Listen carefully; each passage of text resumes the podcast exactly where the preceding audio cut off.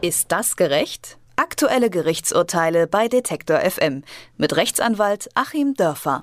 Einen Hund auf eBay zu verkaufen ist ja inzwischen fast normal. Doch der Hintergrund zu diesem Verkauf ist etwas kurioser.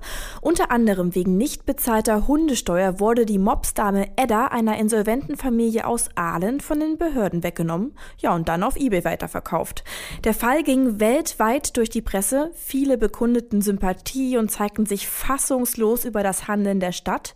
Die räumte zwar eine ungewöhnliche Vorgehensweise ein, allerdings sei sei diese rechtlich gedeckt. Stimmt das? Mit unserem Hausanwalt Dr. Achim Dörfer spreche ich über Insolvenzverfahren und was man dabei alles verlieren kann. Hallo, Herr Dörfer. Guten Tag nach Leipzig. Bei so einer Zwangsvollstreckung denke ich zuerst einmal an so Sachen wie ein Auto, Haus oder auch Schmuck. Aber ein Hund, ist das grundsätzlich erlaubt? Das ist grundsätzlich zum Glück nicht mehr erlaubt. Es ist tatsächlich früher mal möglich gewesen, auch Haustiere zu pfänden. Und ähm, das war auch dann immer so der Geheimtipp. Wir reden hier wirklich über das letzte Jahrhundert. Das war immer so der Geheimtipp unter den Rechtsanwälten, die Leute zum Zahlen zu bringen, weil natürlich, wenn die Katze dann gefändet ist, ähm, dann kommen die Leute eher ins Zahlen, als wenn ja, ich weiß nicht, was irgendein beliebiger Gegenstand gefändet ist. Das Ganze ist aber natürlich überhaupt nicht mit dem Tierschutz vereinbar und äh, von daher hat man dann auch die Fändungsmöglichkeiten gegen Haustiere ähm, im Zuge auch der Änderung des BGB, wo dann eben Tiere nicht mehr als Sachen behandelt werden, im Zuge auch der ähm, grundrechtlichen Überlegungen zum Tierschutz ähm, hat man das Ganze dann äh, als nicht mehr legal betrachtet. Es geht natürlich überhaupt nicht. Ähm, bei Nutztieren ist das teilweise anders, aber bei Haustieren geht es eben nicht. Und was natürlich auch nicht geht, ist dann äh, so ein Hund freihändig, äh, wie wir Juristen sagen, auf eBay zu verkaufen. Es gibt dann eben ein formales Versteigerungsverfahren, was da eingehalten werden muss, äh, damit eben auch sichergestellt ist, dass ein angemessener Preis erzielt wird, das Geld in die richtige Tasche geht. Also dass man da als städtischer ähm, Bediensteter dann auf eBay irgendwelche gepfändeten Gegenstände verkauft, geht auch überhaupt nicht. Aber die Stadt hat ja argumentiert, dass das rechtlich gedeckelt sei. Jetzt sagen Sie, naja, eigentlich schon lange nicht mehr, das ist aus dem letzten Jahrhundert. Worauf hat sich denn da die Stadt berufen rechtlich? Das verstehe ich auch nicht ganz, ähm, was das soll und wie das gegangen sein soll. Das ist ja auch nicht der erste Fall, wo sowas passiert ist. Wir hatten, glaube ich, in Norddeutschland auch mal den Fall einer städtischen äh, Tierärztin, die dann irgendwelche Pferde hat beschlagnahmen lassen und die dann freihändig verkauft oder weitergegeben hat. Ähm, auch das war äh, krachend rechtswidrig. Hm, und auch da war es dann so, dass zunächst was anderes behauptet wurde. Ähm, aber ich kann mir hier überhaupt nicht vorstellen, wie das legal sein soll. Ähm, da wäre ich dann auch sehr gespannt und würde dann auch mal gespannt abwarten, äh, ob da auch nochmal ein Strafverfahren zum Beispiel eingeleitet wird, nach dem Tierschutzgesetz zum Beispiel, gegen diesen städtischen Bediensteten. Wie jetzt nach und nach ans Licht kam, ist die Pfändung ja auch alles andere als reibungslos verlaufen. Anfangs wollten die Mitarbeiter der Stadt Aalen wohl auch den Rollstuhl des querschnittsgelähmten Ehemanns beschlagnahmen. Der musste dann aber, Gott sei Dank, muss man sagen, da bleiben. Aber jetzt äh, frage ich mal umgekehrt, gibt es denn Gegenstände, die wirklich nicht gepfändet werden dürfen? Ja, klar, gibt es natürlich. Das ähm, sind zum Beispiel künstliche Körperteile. Das hört sich jetzt komisch an, aber an dem Beispiel kann man es ganz gut erklären. Natürlich darf ich keinen ähm, kein äh, Unterschenkelprothese fänden, ich darf keine dritten Zähne fänden, ähm, weil es natürlich darum geht, was brauche ich zu einem menschenwürdigen Leben und dieser Mindestbestand ist dann unfändbar.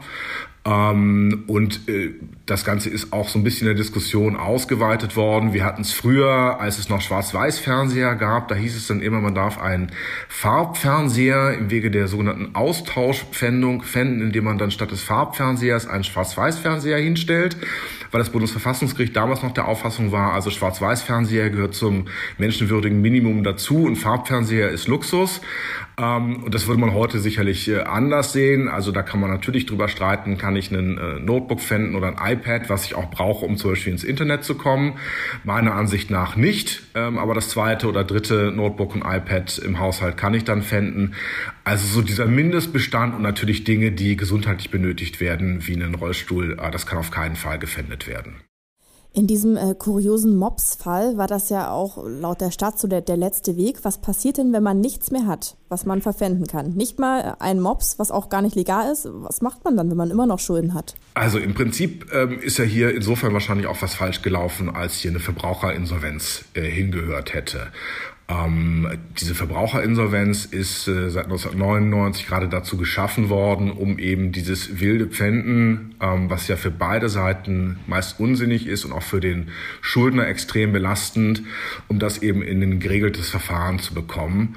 Und äh, in diesem Falle hätte sich dann ein Treuhänder im Rahmen der Verbraucherinsolvenz um die Vermögensverhältnisse gekündigt, äh, gekümmert und hätte dann auch den Kontakt mit den Gläubigern einschließlich der Stadt gehalten. Also, dass hier solche Wildwest-Verhältnisse entstehen, ist meist dann der Fall, wenn jemand, der im Privatschulden hat, nicht rechtzeitig den doch fast in allen Fällen sehr sinnvollen Weg in die Verbraucherinsolvenz geht und dann alle Gläubiger so einer nach dem anderen an der Tür klingeln und versuchen, ihre Sachen durchzusetzen.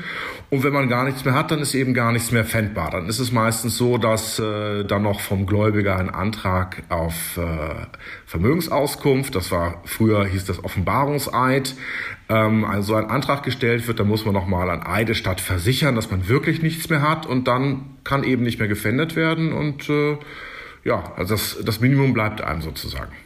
Es ist also ganz schön viel schiefgelaufen in diesem Mops-Fall. Was aber ja einem als Laien irgendwie auch sehr merkwürdig vorkommt, ist die Tatsache, dass gepfändete Gegenstände oder dem Fall der Hund über eBay verkauft werden. Also das wirkt nicht besonders seriös. Gibt es denn keine offiziellen Plattformen, über die so Städte etwas abwickeln können oder ist eBay wirklich gang und gäbe?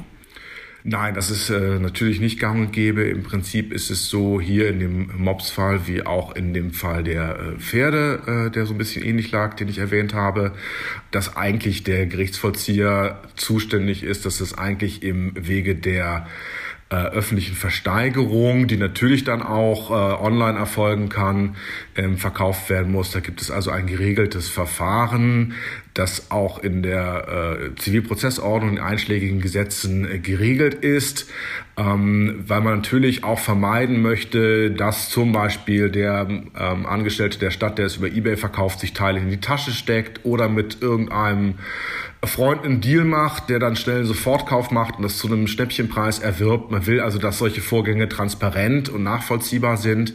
Und deswegen ist das Normale natürlich die öffentliche Versteigerung und nicht der äh, Verkauf unter der Hand irgendwo bei eBay.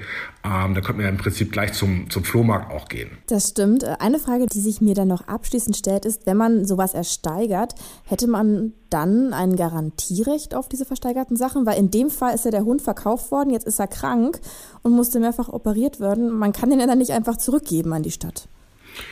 Das ist eine interessante Frage. Ähm, vielleicht die Antwort in zwei Teilen. Also einmal ist ja die Frage, ob ich überhaupt äh, legal äh, auf diesem Wege was ähm, erwerben kann. Ähm, bei den Versteigerungen ist es so, dass äh, da immer der gute Glaube gilt. Also wenn ich etwas ersteigere und der Versteigerer durfte es gar nicht versteigern, dann kann ich das trotzdem behalten. Hier in dem Fall kann ich auch dann gegebenenfalls gutgläubig erwerben. Gehen wir mal davon aus, die Stadt hätte es gar nicht auf eBay verkaufen dürfen, kann man sich ja auch fragen, ob ich dann überhaupt Eigentümer des Hundes werden kann. Unter Gutglaubensvoraussetzung ja. Wenn ich meine Zweifel haben muss oder gar weiß, dass das nicht in Ordnung ist, werde ich ja noch nicht mal Eigentümer. Dann kann und muss ich den Hund sowieso zurückgeben. Da gilt dann das normale Gewährleistungsrecht. Wir kennen das alle von eBay, diese Ausschlussklausel. Ich bin Privatverkäufer. Äh, oft findet man ja diese Ausschlussklausel, ich bin Privatverkäufer und biete hier keine Sachmängelgewährleistung an bei Leuten, die komischerweise 300 Handys besitzen. Also wenn ich dann mehrere Sachen mit äh, Gewinnerzielungsabsicht über eBay verkaufe, werde ich irgendwann auch gewerblich, dann hafte ich auch gewerblich für Sachmängel. Und gehen wir mal davon aus, der städtische Bedienstete hat das hier nicht zum ersten Mal gemacht, beziehungsweise hatte zumindest vor, es noch weitere Male zu machen, kann man hier natürlich über einen gewerblichen Handel von Hunden oder eben auch anderen Gegenständen über eBay reden. Dann würde tatsächlich die Stadt auch nach Sachmängelgewährleistung für diesen Hund haften.